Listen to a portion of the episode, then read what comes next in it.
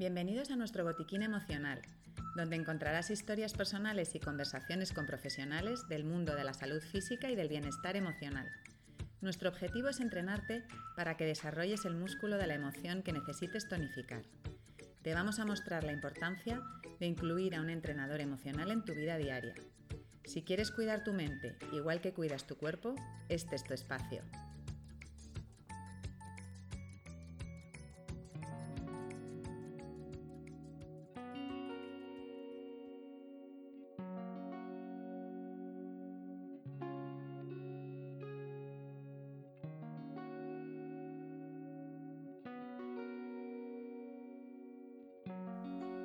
En nuestro podcast de hoy vamos a hablar de cómo el cuerpo es muchas veces la caja de resonancia de lo que está ocurriendo en tu cabeza y de la importancia que puede tener un médico endocrino en esto.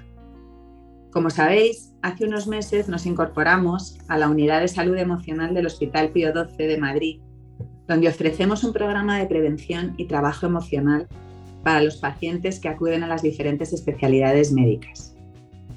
El Hospital Pío XII quiere darle un programa integral al paciente, donde pueda cuidar su salud física y su salud emocional sin salir de un solo recinto.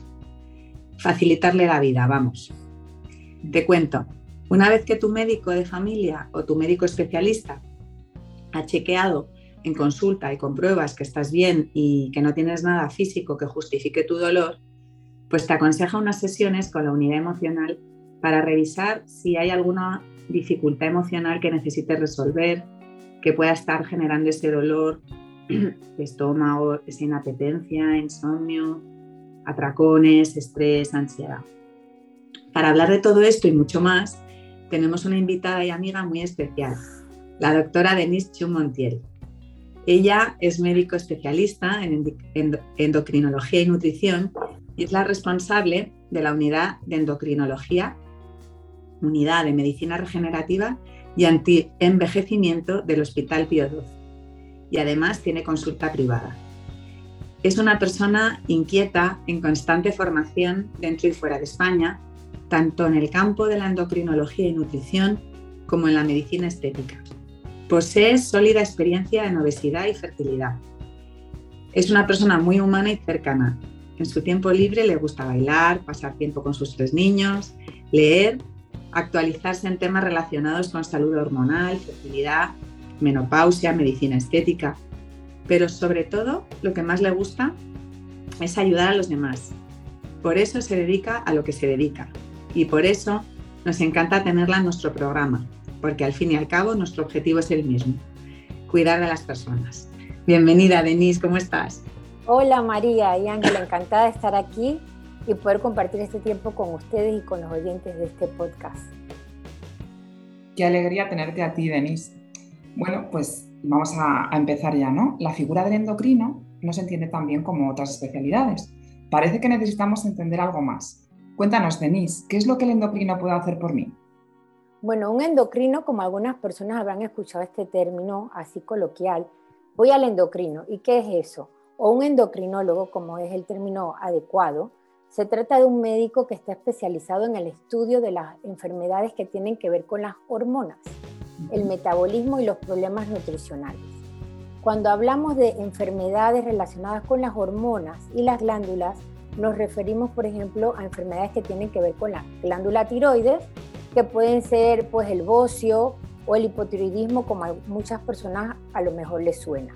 También el estudio de la menopausia y, por qué no, también la infertilidad, ya que también está relacionado con trastornos hormonales y en ocasiones con problemas metabólicos. Otras patologías que también pueden estar relacionadas con patologías hormonales, como son también el ovario poliquístico, entre otras patologías. Por otro lado, cuando hablamos de enfermedades del metabolismo, nos referimos sobre todo al estudio de la diabetes, el estudio y tratamiento de la diabetes. La osteoporosis, la hipercolesterolemia, que como saben es el aumento del colesterol en la sangre, entre otros problemas. Y cuando nosotros nos referimos a problemas nutricionales, los que estudiamos los endocrinos tienen que ver con la obesidad, la desnutrición, así como el soporte nutricional, por ejemplo, en pacientes con cáncer o que van a ser sometidos a cirugía y que requieren un aporte o soporte nutricional extra. Muy interesante y muy completo, Denise. Eh, de todo lo que me has dicho, la verdad es que me interesan muchísimas cosas porque yo soy paciente de, endocrinología. tengo, eh, tengo varios poliquísticos, tengo tiroiditis de Hashimoto, o sea que todo esto que dices me, suena muchísimo. Pero yo me, nos vamos a centrar ahora un poquito en el tema de la obesidad, porque es un problema grande dentro de nuestra sociedad y sobre todo estos dos últimos años, ¿no? que durante la pandemia se ha disparado el número de personas obesas en nuestro país, tanto en niños como en adultos. ¿Qué nos puedes decir sobre esto? Pues muy interesante esa pregunta que me haces, María, eh, y muy importante además. Sin entrar en tanto detalle, a mí me gustaría comentar que la CEDO, que es la Sociedad Española de la Diabetes, de la Obesidad, perdón, realizó un estudio sobre el aumento de peso durante el confinamiento y se obtuvo que un 44% de los españoles durante el confinamiento aumentaron de peso. Esto quiere decir que casi la mitad de la población aumentó de peso durante el confinamiento. Me lo creo, me lo creo, con todo lo que comimos. Claro, y se vio que el aumento, bueno, las personas que tenían sobrepeso aumentaron mucho más, pero el promedio estaba entre 1 y 3 kilos. Las mm. principales causas de este aumento de peso fueron sobre todo el sedentarismo y los malos hábitos de alimentación, que se llevaron durante el confinamiento, por supuesto. Un porcentaje importante de los pacientes encuestados reconocen que habían picoteado continuamente y haber comido con ansiedad o aburrimiento, ya que la cuarentena o el confinamiento produjo estrés y este estrés les produjo ansiedad, que se aliviaba muchas veces con la comida o la bebida. Este hecho, como habías comentado también en los niños, se observó también en los niños, donde hubo una mayor tendencia a comer dulces, a comer bollería, por supuesto sumando esto la inactividad física.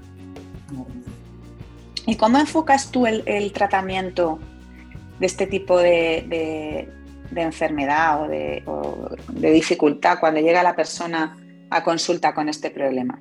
Claro, pues me gusta muchísimo que me hayas hecho esta pregunta, porque a mí me gusta realizar un abordaje integral del paciente, eh, porque creo fielmente en que somos todo, somos un todo, cuerpo y mente y por eso me gusta abordarlo de una forma integral.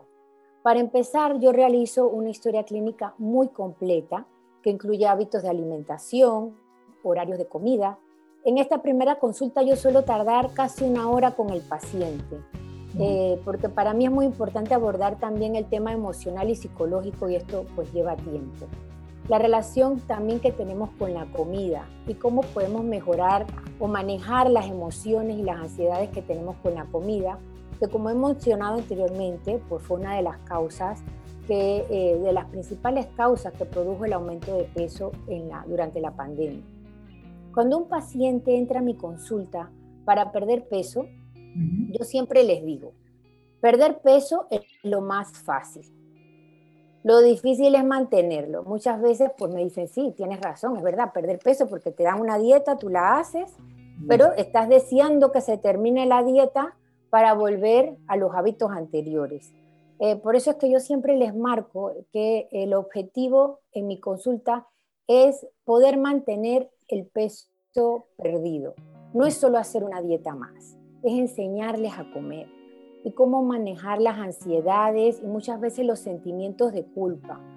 Yo lo abordo desde el punto de vista de realizar una alimentación consciente, eh, que podamos comer de una forma consciente. Claro, es, es, muy importante todo esto que estás diciendo y, y, bueno, cómo, cómo, tienes en cuenta ¿no? el, el, cuerpo y la mente, ¿no? Y, y, ahí es donde entramos nosotras. Y, cómo es importantísimo mantener cuidar esa, esa, salud emocional para que la persona que ha conseguido ese objetivo luego tenga la fuerza y la, seguridad de, de, poder mantenerlo, ¿no? Entonces, por eso muchas de las personas que tú atiendes acuden luego a nuestra consulta y, y, tienen necesidad de cuidar algún aspecto emocional. Entonces, acuden a nosotras porque necesitan ese acompañamiento para aceptar lo que les ocurre, por un lado, ¿no? Entonces, detectamos emociones que están ahí, como por ejemplo la culpa, como has dicho tú, otros sienten miedo, otros no se ven capaces de lograr su objetivo de adelgazar. Y es muy común el trabajar pues, la autoestima, sobre todo la autoestima con ellos, porque esto es definitivo para cambiar su relación con la comida. Por eso es muy importante que tu trabajo y el nuestro estén integrados, ¿verdad? Genial, efectivamente. Porque tú trabajas su salud física y nosotras la, emocional. Somos un equipo de NIS y juntas será mucho más fácil que tus pacientes consigan sus objetivos. Ojalá que sí. Pues sí, este, me parece que un trabajo en equipo sirve de mayor apoyo para el paciente para conseguir los objetivos y mantenerlos en el tiempo.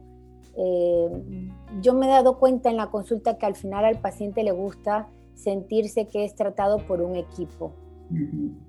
Sienten mayor confianza y se sienten más arropados. Sí, sí, sí, sí, totalmente de acuerdo. Eh, cambiando un poco el tercio, junio es el mes de la fertilidad y sabemos que tú estás especialmente eh, sensibilizada con este tipo de pacientes y nosotros también. Nos interesa mucho el programa de endocrinología de la fertilidad que has creado y estaría muy bien si nos puedes contar en qué consiste. Pues este, muchas gracias por la pregunta, Ángela, porque es un programa al que le tengo muchísimo cariño. Como algunos sabrán, en la fertilidad intervienen múltiples factores que pueden ser físicos o médicos, psicológicos, ambientales y sociales. Pueden tener muchas causas también la, infertilidad, pueden ser de causas femeninas, masculinas, mixtas o incluso desconocidas. Eh, mi, programa de mi programa de endocrinología de la fertilidad consiste en realizar un abordaje integral del paciente o de la pareja. Cuando digo integral me refiero no solo a estudiar las posibles causas médicas endocrinológicas, que también las abordo eh, muy, de una forma muy profunda, como pueden ser el, ovario poliquístico, como habías dicho María, eh, trastornos de tiroides, el hipotiroidismo, la obesidad, el sobrepeso, todos estos factores pueden conducir a problemas de fertilidad, así como también llevar una mala alimentación, la diabetes, entre otros. A mí me gusta también conocer los posibles bloqueos, ¿no? Porque, y acompañarles en este camino que está lleno de ilusiones y en ocasiones de frustraciones. Creo y trabajo en función de ofrecer un abordaje integral, más humano y más sensible, y eh, como sabes, dentro de tu salud emocional tenemos un espacio que se llama Tu familia crece, dedicado eh, especialmente a los que quieren ser padres para hablar sin miedos y sin tabúes de lo que les está pasando. Les ayudamos a transitar este camino hacia la maternidad-paternidad que no siempre acaba en un buen puerto, porque bueno, cada familia es un mundo y todos tienen una mochila emocional encima a veces difícil de soltar. Muchas personas vienen con incomprensión y juicio por la familia propia o la familia política, muchos con duelo por abortos previos, la mayoría con culpa por baja reserva ovárica o baja calidad del semen, algunos pues con temas religiosos. Por ello queremos destacar de nuevo el trabajo integral que llevamos a cabo entre la doctora Chu y nosotras en tu salud emocional, de la mano. Acompañamos a nuestros pacientes a cuidar de su salud física y de su salud emocional para ayudarles a vivir pues, los tratamientos de fertilidad en este caso de la mejor manera posible. Nosotras aconsejamos a nuestras parejas igual que a cualquiera de las personas que acude a nosotras por cualquier otro motivo. Que no esperen a tener un problema grave para acudir a un profesional y cuidar de su salud emocional. Así que ya sabes, tu oyente, cuida tu mente igual que cuidas tu cuerpo. Busca acompañamiento en situaciones que te estén siendo difíciles de gestionar. Estamos a tu servicio. ¿Qué te parece, Denise? Pues me parece una idea excelente, me encanta y muchas gracias por la confianza y la apuesta por trabajar en equipo, que es lo que realmente beneficia al paciente. Y aprovecho para invitarles para que conozcan mis programas de salud integral, de obesidad, de fertilidad, para mejorar tu salud, entre otras cosas, obteniendo un 15% de descuento en la primera consulta, al decir que más escuchado en este podcast Solicita una cita en mi consulta en la, en la clínica Núñez de Balboa, número 107, o puedes llamar al 658-236-789 o enviando un mensaje por WhatsApp. También pueden enviarme un mensaje a través de redes sociales Facebook o Instagram. Así que encantada de poder atenderles pronto. Muchas gracias, Denise. Nos, nos, ha encantado, nos ha encantado tenerte en el programa. Seguiremos hablando pronto de, lo que es todo, de todo lo que estamos preparando juntas y ha sido un placer escucharte. Muchas gracias, Denise. Gracias. Gracias. Esperamos que el contenido de este botiquín te abra nuevas perspectivas. Seguimos ampliándolo con más herramientas. Para participar escribe a info@tusaludemocional.es. Estamos deseando escucharte.